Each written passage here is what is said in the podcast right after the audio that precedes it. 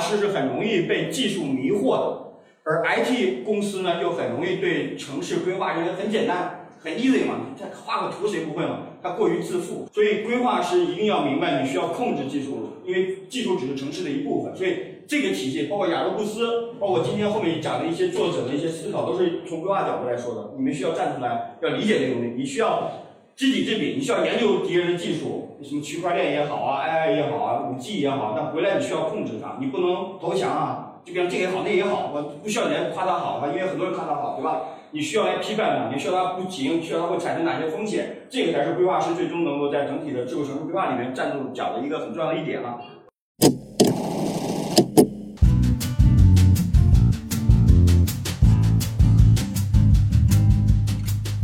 Hello，各位听众，大家好，欢迎收听不只是市民，这里是公众号一览众山小可持续城市与交通的播客节目。我们与大家分享城市可持续发展的前沿资讯与话题。本期节目呢，我们的重磅嘉宾是世界资源研究所中国可持续城市部主任刘代宗。刘代宗老师在城市发展战略、城市规划与设计、城市交通政策、交通规划和设计、大数据和新型创新型交通领域拥有着超过二十年的经验。本期内容为刘代宗老师《中国智慧城市的死与生》演讲内容录制，探讨智慧城市的技术迷思，用科学的方式预测中国城市的未来，人性、社会属性与空间结构，与自然共生的智慧城市愿景。欢迎收听，和我们一起走进智慧城市。还有一种很有趣的这个案例，这个其实在中国呢，已经在很多地方出现了，包括深圳、北京都出现了。这个我们在国外叫做拉斯维加斯的这个智慧城市赌局。现在很多搞智慧城市的城市呢，都是因为它现在城市发展碰到瓶颈了。就拉斯维加斯、什么澳门，我们现在要要什么横琴，都一样的道理啊。老搞老搞赌场，这是非常单一化。这新冠一来，这城市就死掉了，对吧？所以他希望转型，这些城市都很希望转型。就是拉斯维加斯。这个这个就修汉，他他这个这个这个赌一把智慧城市，所以他干的事情呢，跟我们今天很多智慧城市一样啊，就他非常猛的，就是说他在城市核心区画出了一个很大的一片地方，他成立了什么智慧呃拉斯维加斯这个机构哈，这很大一片地方叫做智慧城市的这个这个叫叫培养区也好，叫什么也好，就是。任何的公司，你只要有任何的智慧城市 idea，你可以放手一搏，在这里做实验，就跟今天咱们这个这个这个在中国啊，自动驾驶没有任何一个车可以到三级水平，但是大家都争着抢着搞搞路路测，对吧？就是希望能够把产业引进来。它也是一样，它把城市的核心区划成一个智慧城市的这个这个测试区，在这里面简化所有流程。你装什么呃传感器也好，你跑无人驾驶车也好，你做各种各样的这个新技术的玩法也好，你很容易在里面搞到 license，在里面做测试。他希望通过这个东西来把这些公司吸引来拉斯维加斯，帮助城市进行经济转型，对吧？这个其实很简单，现在中国像北京、深圳都会有各种各样的这种这种实验区，这个是一种非常有呃典型的东西哈。但是最终其实有很多人发现哈。就并不是你给这些人实验场，这些企业就会真的来住这儿，因为什么？就拉拉斯维加斯，你你想一个一个一个企业来拉斯维加斯，我要住这儿，建招不到一个 master degree 的人，对吧？因为地方没学校，没有教育，对吧？所以最终你会发现，所有的他会街头专注各种各样的传感器，它那个有各种各样的设施，但这些企业最终很难留在这个城市，因为所以这里面就出来一系列问题哈，就是说你怎么来？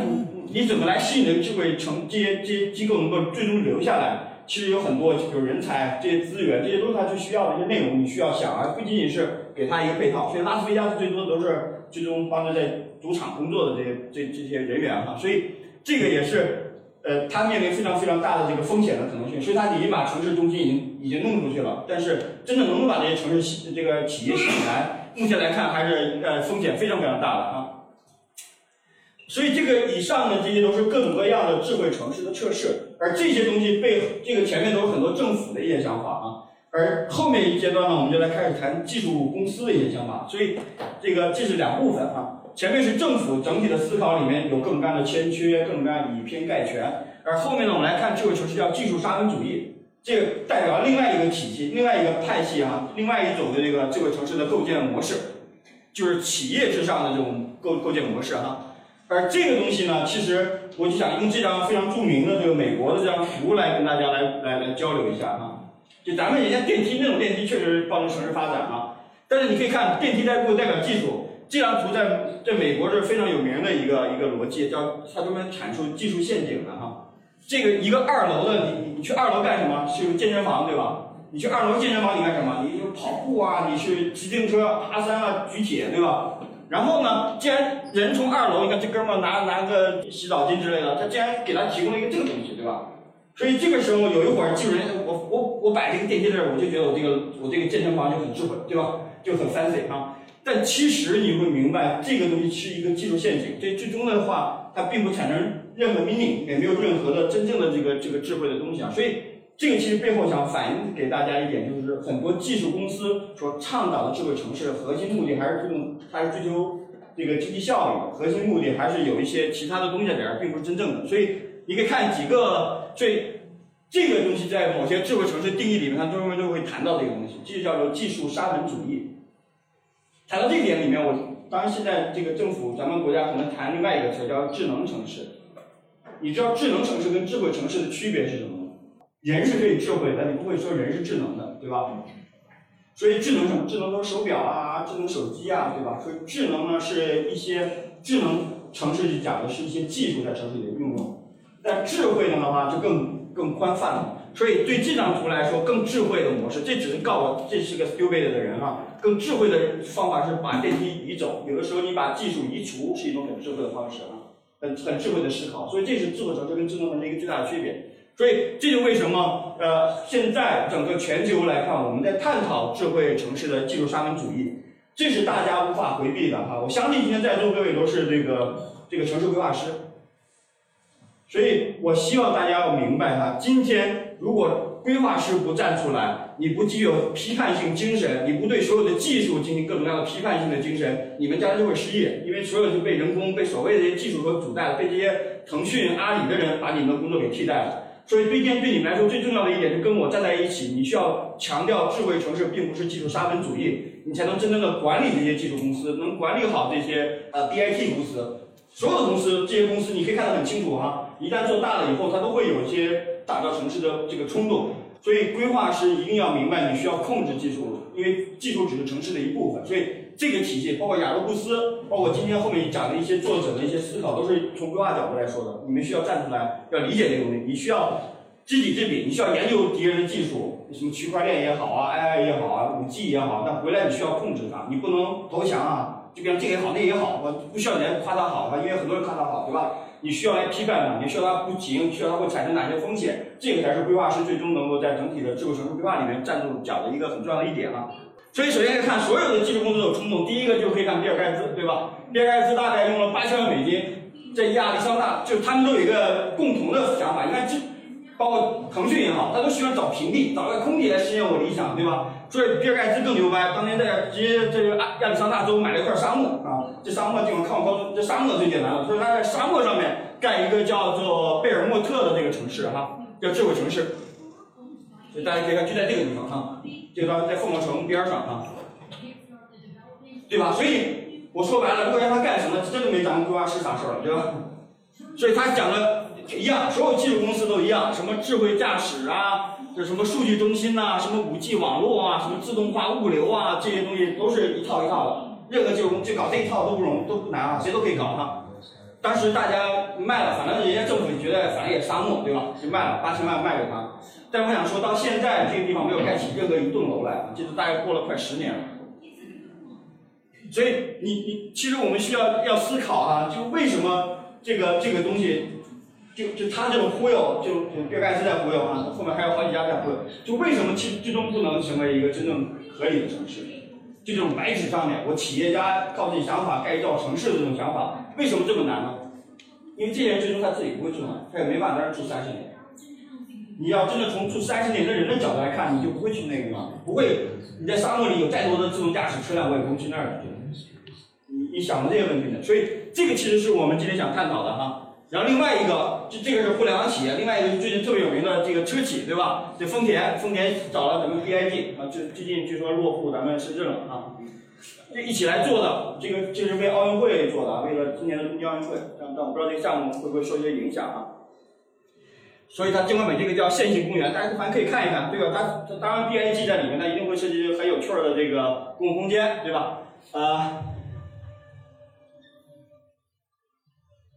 所以这个叫编织编织城市哈。但是所有这种这种项目呢，其实都有一个很大的问题哈。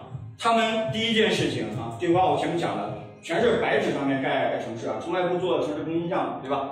第二个呢，他们都是叫做呃自上而下的这种规划体系，就都是我丰田，我这个 BIG 从上往下一起来来，就从头到尾，这城市还有一个居民，从头到尾他也没有想想过居民为什么要住在这边哈，以及呢，这更像是一种技术爱好者的这种想法啊，就开始堆砌各种技术。你看现在基本上能想的技术这伙人都用完了，尽管还没开发出来，对吧？这其实都已经都弄得差不多了，无人驾驶啊、区块链啊什么都在弄，但核心这些技术能发挥什么作用，大家现在都都都一塌糊涂啊。所以这个其实是很重要的，呃，很很重要的一点啊。所以我只是列举一些。然后同时来看，现在世界首富，对吧？亚马逊的这个贝索多在去年推出的这 Blue Orange 这个这个这个这这啥啊是蓝蓝色起源计划，这名字反正也挺多哈。所以这他想的图，他想的在太空里造一个圈儿，对吧？造一个圈儿可以转，然后这里面有很多城市，然后可能远的朋友们看不见啊。这个城市呢，竟然这还有一块，大家可以这个以后你去下大图哈。这图里面竟然还有一块按照中国的房子盖的，说他说这是致敬阿里巴巴啊。说这里面混合了很多建筑物的风格啊，不太玩哈。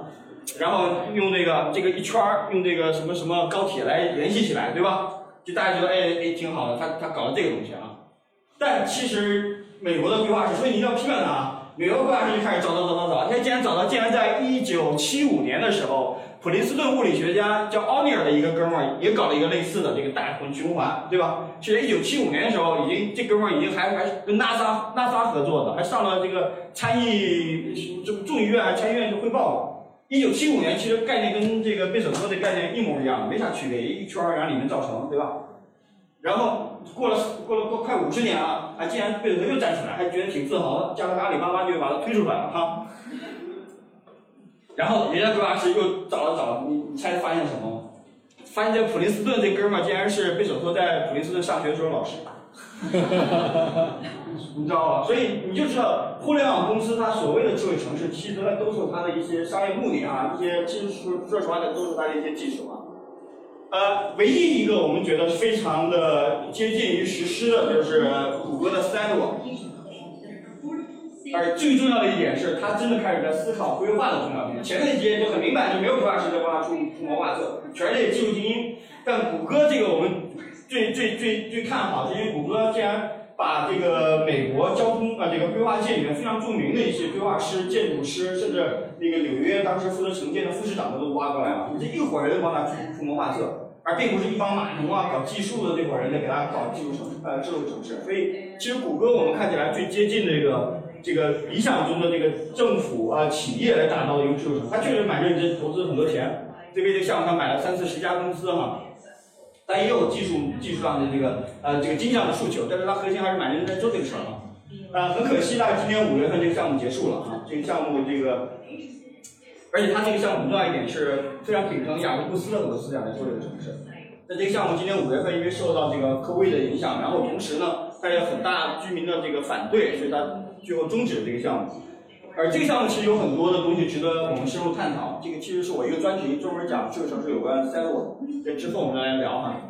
它留给了我们这个规划师们很多的这个思考，因为在谷歌这个项目里面，很多规划师真的是跟一堆创投啊、技术工作者一起来工作，所以他们这个思想确实融入了很多这个技术思想来改造这个规划体系。这以后我们专门来谈这个项目啊。啊。所以除了这些以外，其实啊还有一个东西大家就要开始思考。我我再多举一个例子，叫技术，叫技术哈。所以现在我们在谈的叫区块链重塑这个智慧城市。呃，用这张图片想告诉大家，你除了批判它以外，你还需要知己知彼，你要知道这些东西到底要干嘛，区块链到底要干嘛啊？所以，所以我只是举个简单例子，只举一个技术的例子跟大家来交流，并不是说这个代表所有的技术啊。所以区块链技术最重要的是集中变成分布，它叫分布式管理哈。所以它可以做的什么呢？叫数据记录的存储、数据资产的交换啊、智能合约。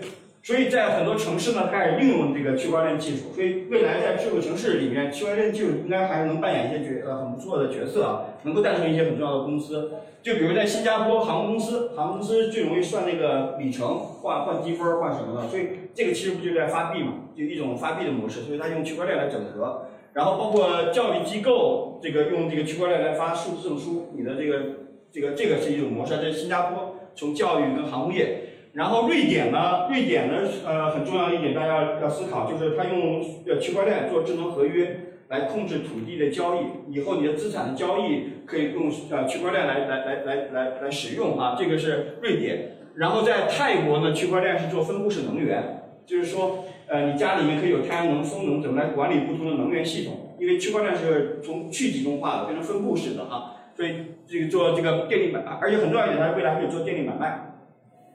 什么叫电力买卖呢？就电力买卖就会有很多是各种各样的智能合约出现啊。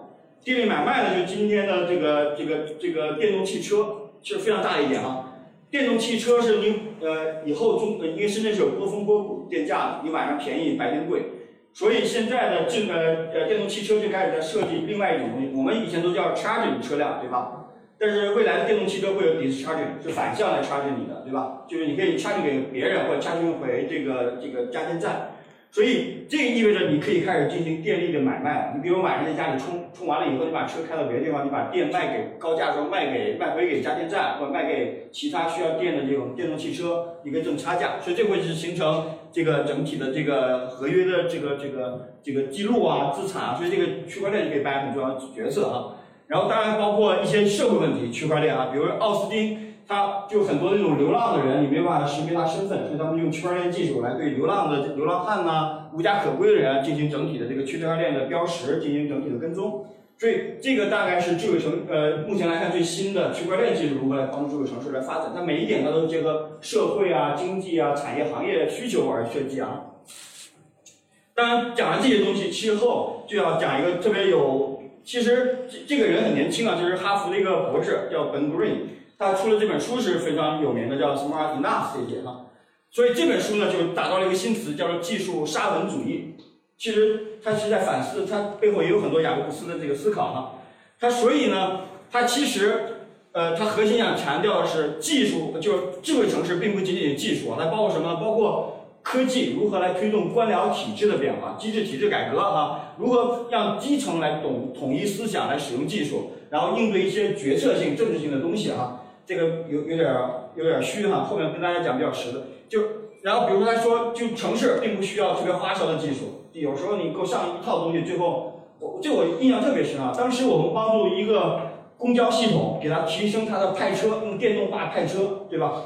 就显示你什么时候出发，然后那个根据你的速度，什么车辆场站的空缺，给你算一套算法，给你派车。这这当然在济南，结果呢，你会发现在现场人家还用纸的。后来我问他为什么？为什么你知道吗？因为这司机下车抽根烟什么的，有的时候你你有的时候你你你这东西，那个那个系统你完全没有办法 match 他这些这些司机的这个行为，对吧？所以最后你给他上了一个很高级的系统，很花哨，最后还不如人家用纸给他发单子。你别抽烟了，赶快上车给我开了，就是这这一这一声管管用哈。所以有好多的这个相关内容，就是说技术本身背后需要其实一个体系，包括人员素质啊，这个管理模式的这个提升，才能真正发挥作用。在城市里面更是如此。然后，所以他很强调一点，就是创新不应该来自于云端，不应该什么都是 cloud，哈，也而而是应该来自于我们脚下哈。然后他认为智慧城市代表四个主要的问题哈。第一个是把能，所以大家以后 identify 谁是智慧智慧沙文主义，你可以看看腾讯的、阿里的是不是啊？你可以看啊第一件事情，把能想到的技术，不管我有没有，先都堆砌起来，对吧？所以你可以看这这中国咱们最强的哈，大家互相抄来抄去，所有人都把把技术都抄全了。所以第一件事一上来，看各种各样煎饼果子技术往里面一堆砌，这个就成为我们智慧城市的 plan 啊。而第二个事情呢，都是一种自上而下的，他们就认为技术堆砌起来以后，它总能解决，技术是万能的，这是第二件事情。他认为你啊，跟跟市场上说啊，你上我这套系统，我就帮你解决这个问题，对吧？买我这套技术，你就把这个问题解决了，就认为技术是万能的。而忽略了其实人员素质啊、呃机制体制啊，包括这个传统工作模式更新这些东西，他他不谈，所以第二件事情认为技术是万能的，我技术一套之后，技术啥都能干啊。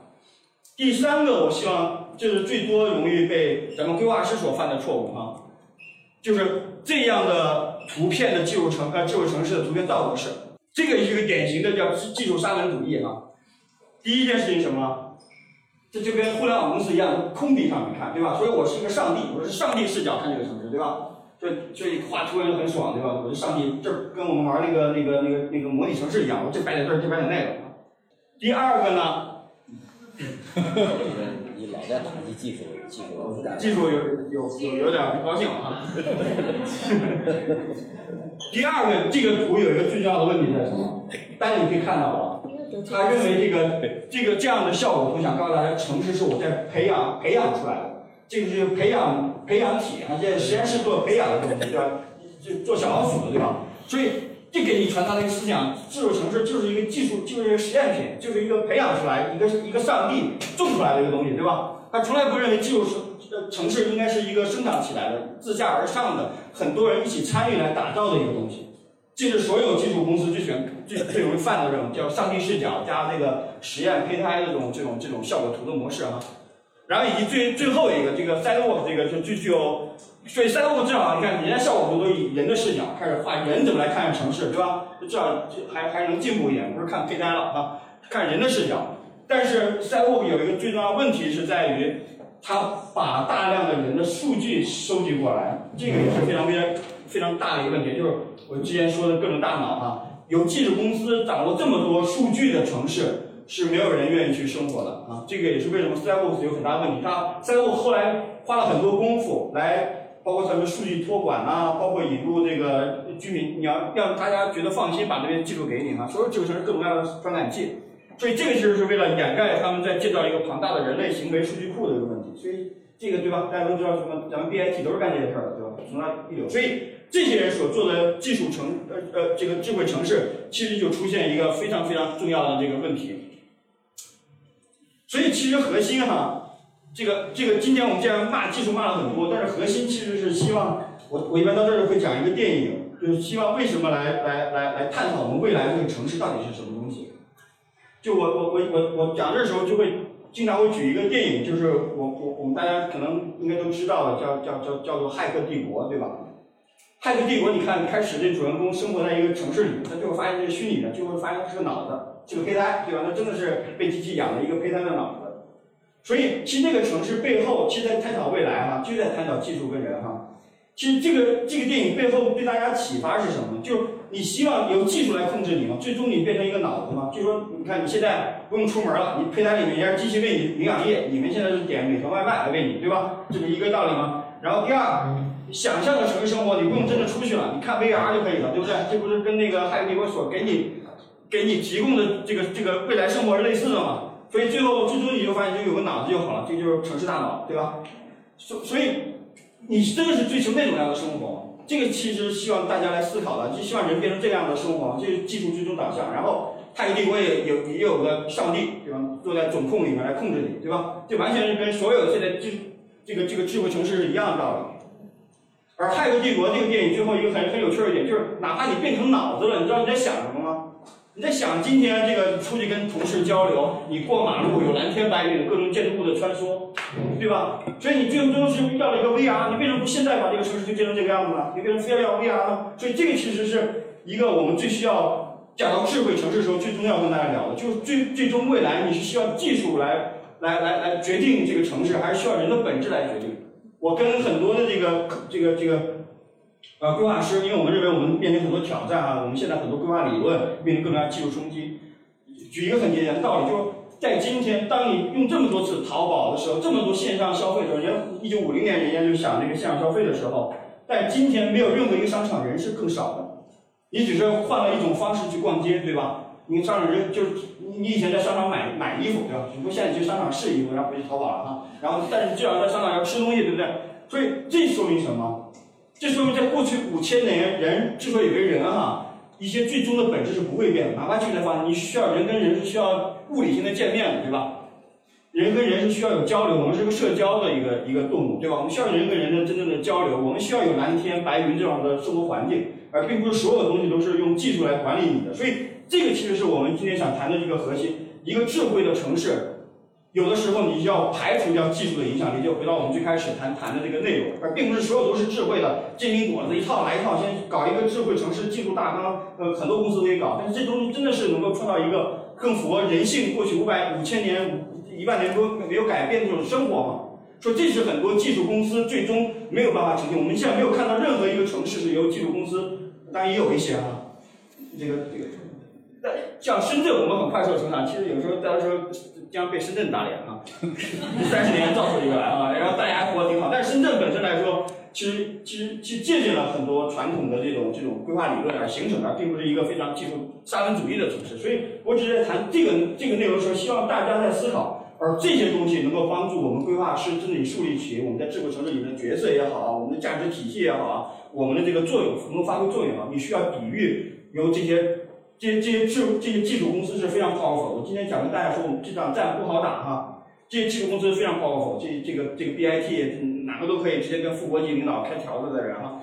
但是你需要明白这个呃历史或者时间是站在我们这一边的。他们打造再漂亮的技术城市，没有人愿意住的话，这个城市也是失败的。所以最终是需要以市民为导向，以人的本质为导向来推动一个城市来真正智慧。它也同样应该是宜居的啊。所以这是核心。所以这个其实没有路径啊，因为这这个这个其实非常困难，因为这些大的这个企业也好啊，然后我们的官僚体系里面也有各种各样的技术粉丝、技术冲动的人也好啊，所以。今天你在跟他谈这些事情的时候，有的时候你不需要自动驾驶，你需要人有一个步行道就好了，有个健康的这个跑道就好，或者有个自行车道，也许这个城市就会吸引更多的人来居住。所以这其实是呃最核心，我们需要思考一个负责任的为中为中国未来打造智慧城市所需要秉承的一些思路啊。所以整体上面我们可以总结出来，智慧城市大概有这种四种模式。啊，第一种模式叫技术至上的智慧城市，对吧？这个技术公司主导，这很很正常，什么都是技术最好的哈。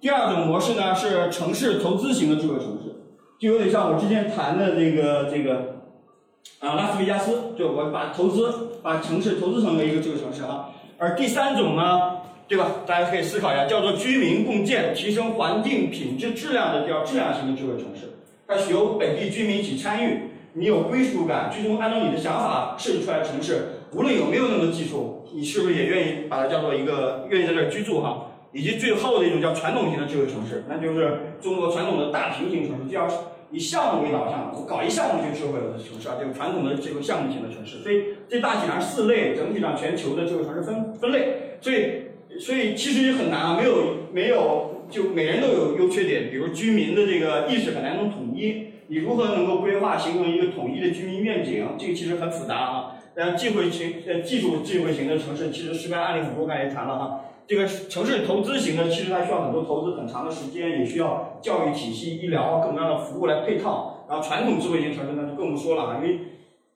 传统智慧型最傻的就是传统智慧型。今天你看所有的领导，北京任何领导决策都是早上起来看手机了，谁再去打平了就搞搞决策，就跑到那那堵车堵堵半天去那儿看看一眼。所以，所以你看，花那么多钱造的 T O C 这基本上就死掉了，对吧？还占了一大块地一个房子。所以，项目型的是很容易被技术迭代所取代的，我们是最不最不提倡。其他每个都有都有都有优点跟缺点啊。呃，然后这个可能以前听过我演讲的人大概就知道。所以我们现在要探讨一个城市真正智慧有哪些东西是不变的。大家都知道会有很多东西会发生改变，是不一样的。但是找到传承下来的东西才是很重要的一点哈。所以。这个呢，啊，是这个 RTKL，是不是是不是你们竞品啊？这个在国内叫 CRTKL 是吧？呃，他们在美国的一系列的这个规划师手做一本书叫《城市因何而繁荣》。这本书你知道为什么存在吗？其实这本书背后有一个很大的原因，就是雅各布斯最后被大家 diss 的原因啊，远走加拿大的原因，大家知道是为什么吗？是觉得大大家觉得他的思想很好，但是没有办法被实证。没办法，没有 evidence 来证明他，所以这伙人是为了弥补雅布斯雅各布斯的体系理论的时候呢，他写了这本书。但这本书并不是规划的书籍，而是一个大数据的书籍。他是为了证实雅各布斯的整体的城市繁荣的思想，所以我们也可以叫它智慧城市，大数据了啊，对吧？所以他把美国五十个城市社区，把美国的数据体系比较开放、比较完整啊，五十个遍布全美的社区，过去三十年的数据里面，包括建这个环境数据啊、社会数据以及经济发展数据，三十年的数据整合起来来分析一些城市的这个这个核心社区建设就一直繁荣下来，三十年一直很繁荣，经济很好，一些城市最后就破产了，什么底特律你一块钱可以买套房子什么的哈，就他会。他希望通过数据来解读哪些城市就很容易一直繁荣，一直传承下来，哪些城市不够繁荣。而这背后用的原则跟理论呢，其实都是来自于雅各布斯他分析的点啊。所以最终他会发现了一些数据分析的结果，会证明这个城市街区，首先这个每平方公里密度超过七千八百人，这这个社区更容易繁荣，就密度要足够高才是更容易繁荣。然后特别强调的是高峰小时。要有一千个人步行，这都是雅各布斯的思想啊。这个城市更容易繁荣，这确实这所以这些东西可以用来推进这个城市这个雅各布斯的这个规划理论，因为雅各布斯当时是没办法自证的啊。然后第二件事情呢，他认为这个容积率至少是一以上，更高密度是更容易繁荣。然后这个城市的建筑物高度错落有致，但不能超过十五层，就是高度不高是更容易繁荣。大家知道为什么吗？这个回头看第一个，他告诉你城市。街区是为本地居住的工作者和居民服务的人服务，才是更容易繁荣的。你不能老想着外人。而高过十五层的为什么就不好呢？就比如我第一次来到那个深圳哈，我一往深圳湾看那个那个那个就是松水是吧？嗯，那个那个人家那个伦敦那个黄瓜，我们叫那个叫松松水哈。我就要看那个东西，我专门跑一趟去看，然后看到很高兴，我拍了好多照片，对吧？我看完以后。我我，所以我当时什么？我是一个观光客，我是一个游客，我并不是本地居民跟工作者，对吧？我看哇，真的是很厉害，我我确实很很很喜欢这个建筑哈。但是呢，我我第二次看呢，我就不会哇了，我说呃也不错，对吧？然后第三次，我可能就开始忽略它了，对吧？但是我没有办法忽略的是，我眼睛可以看到五层以下这个街道品质。我只要来深圳，我每天都会看到这些东西，所以所以上海给我感觉特别好，因为街道这个我眼睛能看到这个东西。我如果是本地居民哈，我每天不会哇看着这些东西天天这么走路的，对不对？对吧？所以这个意味着什么？十五层以下、四五层这些你平时居民每天接触的这个城市环境，是对你这个城市更加繁荣、更有归属感最重要的一个层层面，而并不是这种高的建筑啊。当然这有些反反建筑主义啊，但是核心是这个太高的这个建筑并不能够足以产生对本地居民产生足够的幸福感、宜居感，让他觉得这样更愿意纳税哈。然后第三点就是主干道不能穿过这些城市核心区，这雅各布斯最重要的就没让那个纽约把那个高速公公路修过曼哈顿去，中城没修过去，对吧？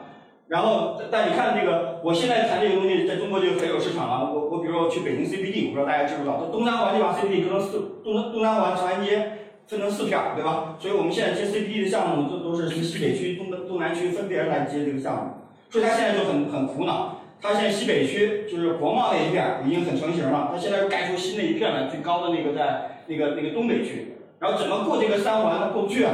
这两边都住好几十万人，你说怎么办？所以这个就意味着你要把你的主干道修在你的社区周边，而中间是枝干性的道路，这样的话人们更好的交流沟通，这个能够提高社区的整体的这个这个繁荣哈。因为内容很多，我就不再赘述。所以这个专门谈这个小社小街区。就他分下来发现，这个街区越小的话，越容易繁荣，而并不是大的街区哈。所以他通常认为，呃，规模应该在四到一，呃呃一到四英亩，大概就乘上六就是亩哈，大概二十几亩的这个这个范围之内的这种小的地块是更容易繁荣的。然后街区的长宽比也不要较细密的路网不要太宽，四比一是最好的。同时呢，要步行或自行车可达到教育。大学教育啊，水系啊，跟这个公园这样的街区会更容易这个繁荣。然后同时呢，有比较清晰的这个步行的这个界定啊，要提供超过三种以上的这个交通出行方式，这都跟交通业有点相关。当然呢，它也包括吸引年轻人，对吧？所以你可以看到这个深圳就很繁荣，就非常清楚的，因为我们年轻人占比更高。所以当你在做这点，我也希望跟大家讨论一下哈。当你在做任何养老社区的时候，你其实你要想一想，可以把一些年轻人的这个产业、这种教育啊，可以移植在里面。因为我我们参与过欧洲的一个养老社区的建设，你会发现啊，这老年人最烦的就看另外一个老年人。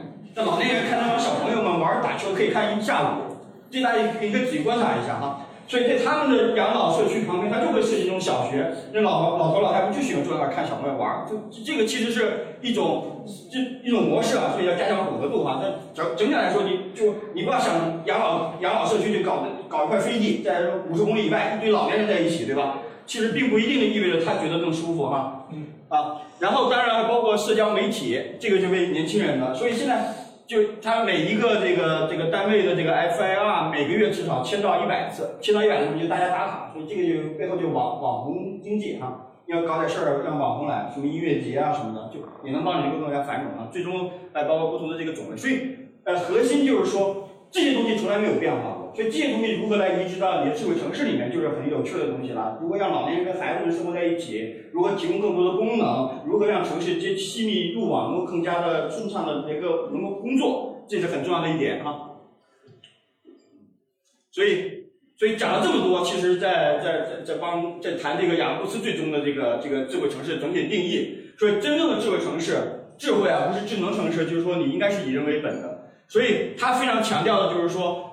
智慧城市最基本的途径呢，是让城市拥有这些能力，包括受受良好教育的居民，而并不是只是用技术来用物理性的东西来优化城市的这个物理子系统的运行效果。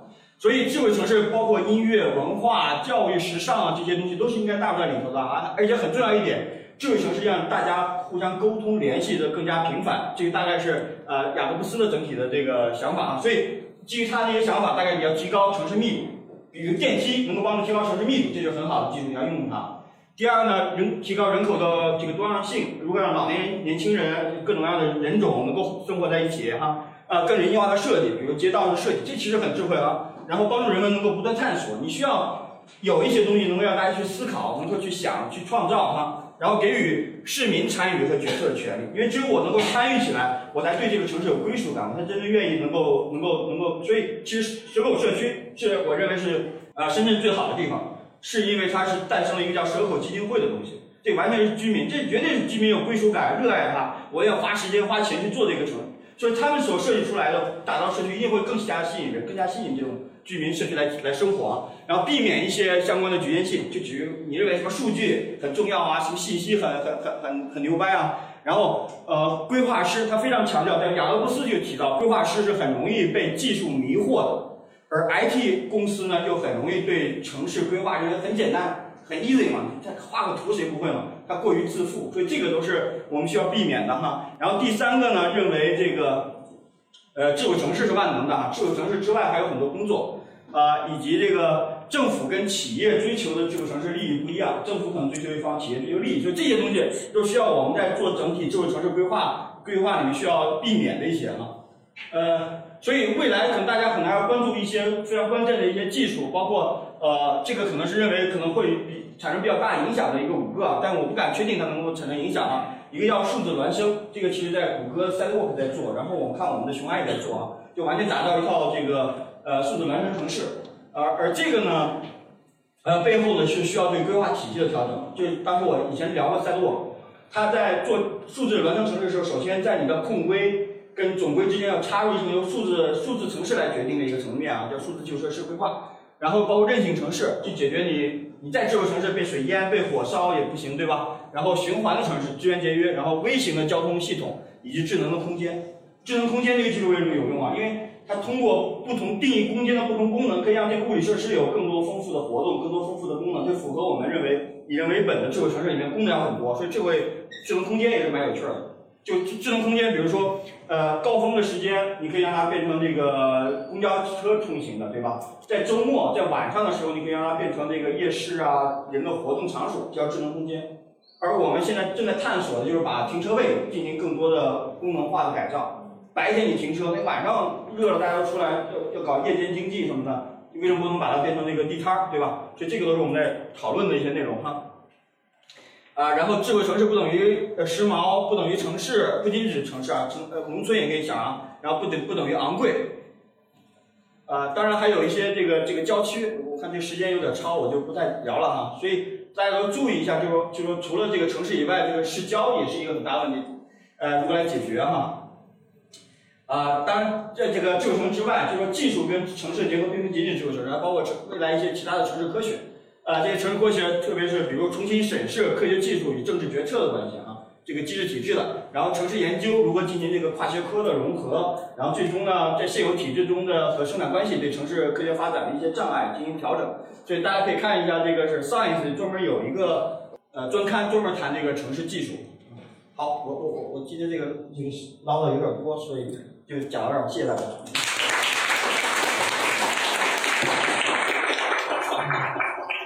谢谢刘老师。